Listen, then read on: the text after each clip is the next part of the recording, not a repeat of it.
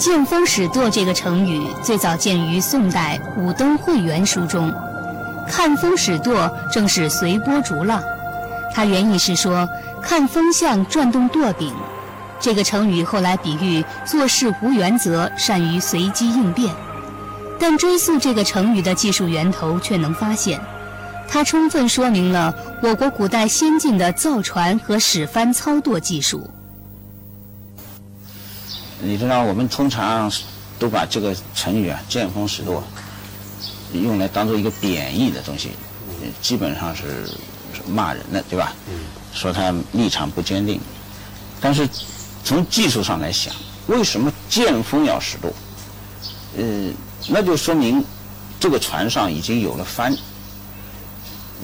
因为帆是要要靠风来运作的，对吧？对。所以当风改变的时候，呃，整个船的方向就要来改改换，这样才能利用风。这个时候需要用舵，所以见风使舵后面呢，其实科技含量还是挺高。对。那你比如说，对，八面来风，对，一帆风顺，啊，一帆风顺，用的最多，对吧？呃，一帆风顺呢，我们来分析，它就有古代的航海技术在里面。比如说，什么时候开始用帆啊？哎，这个帆怎么操作啊？其实开始的时候是没有帆，有帆的时候啊，就一直翻。你想想，呃，一开始这个船的产生啊，是一个独木舟，独木舟就是弄一个粗的树干把它刨空，有一个人呢在里面坐在里面划，哎，有点像那个奥运会那个。单人皮划艇，对，哎，呃，或者说那个单人皮划艇呢，就是保留了古代独木舟的那个形象，对，它左右的划，哎，对对，呃，后来船体要做大，做大了以后呢，桨手就要多，啊，呃，但是毕竟还是费人力，那么后来，呃，就想到了来做成一个帆，来，利用帆呢，那就借助于风力，哎，很顺利的来来行走。现在你比方说，人家做的那个作为礼品用的，一个小的帆船什么，呃，以及我们在油画、电影里看到的那些西方的帆船，都是鼓的，一个一个，就说风把那个软的帆，它肯定是一个柔软的材料做的嘛，鼓的，看上去很壮观的样子。我们的师傅还是这样嘛，鼓满了风帆。哎，对，对。但是中国古代的帆有有这种形象吗？呃，应该说中国古代呃的帆没有这种形象，这是因为中国帆的哎对，这是中国帆的一些特点呃所形成的。中国的帆叫做硬帆，这个硬帆。世界上最早的风帆不是出现在中国，早在三千年前，埃及就出现了风帆船。世界其他航海国家也有自己的船帆和高超的使帆技术。但是中国人制作出了世界上独一无二的硬帆。所谓硬帆，就是帆面上每隔一段距离就有一根横梁，是竹子穿插其中。我国古代船帆的材料有布、有绸，特别还有一种用竹。篾或芦苇叶编织的席子，但共同的特点是使用竹条做骨架。这种帆的优点是能够根据风向调整角度，能最有效的利用风力。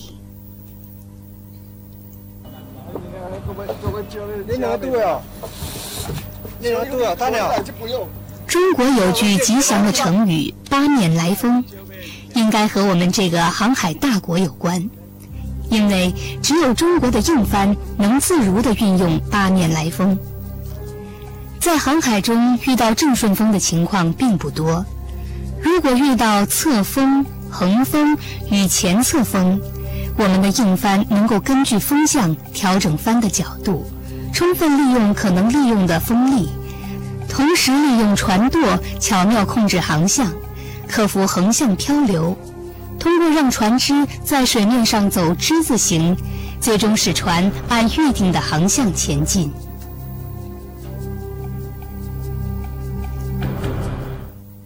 我们借这个小模型啊，来说一下如何借风使帆。顺风没问题，哎这没问题就是从后面吹过来，再往前走，这个咱们就不讨论了。然后现在我们讨论两种情形，一种是风从侧面来，对。怎么怎么利用？哎，我先说这个侧风啊。对比如说从这个方向来，我们说横向的对呃一个风，恰恰如果我们把帆调成一个角度，这个时候啊就可以借上风力，来使这个船前行。对，这样我们看，这个风还是这样吹，吹到这个帆上以后啊，嗯，可以分解。对，一个呢是垂直于这个帆的，产生这样一个风力。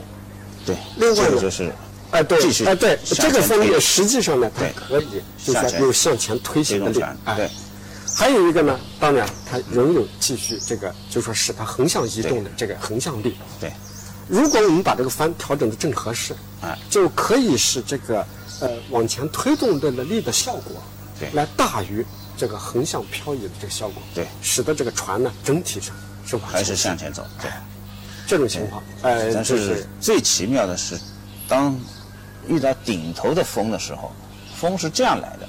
对。对。我们假设这个船正好是碰到了顶头风，对。这时候这个船啊，嗯。就可以通过走之字形，嗯，哎，比如说我先向这个方向，对然后再拐向这个方向，对。这个时候呢，要把这个帆啊尽可能的调到和这个船行的方向，哎，是在尽可能利用到达到实际上，你调整了你船行的方向，就等于让那个顶头风变成了某种侧风。对，正是这样。就是说啊，你走折线的时候，那么恰恰是原来的顶头风，哎，和这个帆啊成为一个角度，这样一来呢，就在这个折线的航程上变成了一种侧风。一有了侧风，就是刚才我们解释那样，就可以理解这个时候为什么可以行我们特别要注意到这个见风使舵了，嗯，因为这个时候它需要立刻用舵来调整船的航向。也就是说，舵和帆啊是密不可分的。对，所以要想用好八面来风，帆与舵必须密切配合。这又引出一句家喻户晓的成语“见风使舵”。舵是用来操纵和控制船舶航向的，一般位于船尾，又称船尾舵。它是中国造船技术方面的重大发明之一。从经验和出土文物上都能看出，舵是由桨演变而来的。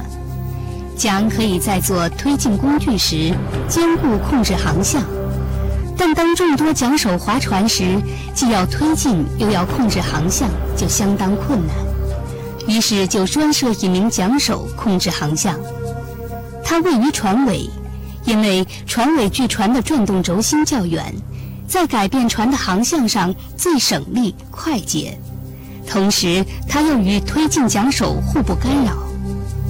后来船体加大，桨叶面积也随之增加，就逐渐产生了舵。在广州出土的东汉陶船，距今已近两千年，在其尾部正中位置上已经有了舵。这个舵比操纵桨桨叶的面积宽展很多，还残留着以桨带舵的痕迹。但从世界范围来说，它是最早的舵。这个舵呢，由舵杆和这个舵叶所组成。呃，在以后的发展当中呢，那个舵呢就越来越大，而且呢，舵的制作技术呢也很复杂了。比如说，就有平衡舵啊，呃，开孔舵啊，呃，还有升降舵。呃，升降舵很有意思。你说，尤其是中国的这个呃湖泊啊、河流的一些特点，有的时候啊，它这个水很浅，浅的时候啊，就要把舵提起来，提起来以免伤坏舵。那个当然，啊。呃，碰到水深的时候，我再把舵再放下来。嗯有一些简单的船，它是用橹来摇橹啊，对。来行驶。这个橹它是不是既有舵的功能，也有桨的功能？呃，是这样的，哎，那个渔船呢，我们看到很多渔船，特别是渔家姑娘啊，哎，摇一个橹，那就看到呢，那呃，在摇橹的时候啊，这个船继续前行，另外呢，如果要转向，也是通过操作橹来实现的。它这样的船上是不再设舵了，对吧？那就不再那个橹本身就可以起舵的作用。这个主要的是这个要船体不能太大，你要是大型的这个船还得有舵，并且通过着我们看这个舵呢，我们也知道这个船应该有多大。比如说我们说郑和下西洋，这是大家都非常熟悉的。郑和下西洋所用的宝船，那下面当然就不存在了啊。对。呃，在上个世纪六十年代的时候，在南京郊区，呃的这个。据考证是造宝和造宝船的造宝船的这个遗址上，哎对对，呃出土了一根呃非常呃大的一个舵舵呃舵杆，哎这个舵杆呢是有十一点零七米，有这么长，嗯，哎你可以想象有三层楼，比三层楼还要高，这么长的舵杆，你可以想象那个舵有多大，从这里也可以推算出这个宝船这应该不是一个人能够操作的吧？呃，这个舵杆呢，像这样大型的舵杆啊，一般，呃，就说上面要借助一些杠杆原理，哎，平时呢，那有一个可以操作，但是真正遇到了像狂风，突然需要转向的时候，那还得有两三个人同时来来这移动这个舵杆。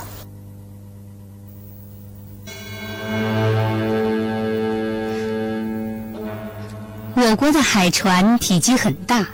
所以舵也相应的较大，巨大的舵杆仅靠人工难以操作，所以我国古代的海船上一般都有绞车、绳索等成套装备，以便操纵控制船舵。操作船舵只需要让舵叶左右摆动角度或上下升降，这种能升降的舵叫做升降舵。是舵的一种类别。当船进入浅水区域，舵就升上来，以免受损。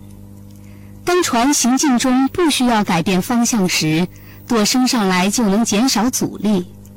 当需要改变航向时，舵降到最低，这样舵叶摆动后产生的舵效最高，同时还可以减轻船体的摇晃和随风漂泊。另一种类型的舵叫平衡舵，从《清明上河图》中可以看出，平衡舵已经被普遍使用，而在当时，那是世界上最先进的舵型。平衡舵的特点是，舵杆安插在舵叶的中间，舵杆前后都有舵叶，转动起来会省力。直到今天，在全世界应用最多的正是平衡舵。在平衡舵、升降舵外，中国的另一个发明是开孔舵，因为舵上有许多小孔。一般情况下，小孔不影响舵控制航向的作用，但它却能使舵在水中转动起来更容易。直到公元一九零一年，开孔舵才传到西方。在那以前，西方用煤做燃料的鱼雷艇。虽然每小时可以航行三十海里，但在全速航行时却无法转动舵，而开孔舵正好解决了这一难题。舵的发明在船舶发展史上是一件具有重大意义的事，它与风帆、指南针一起组成了保证船舶安全航行的三大条件。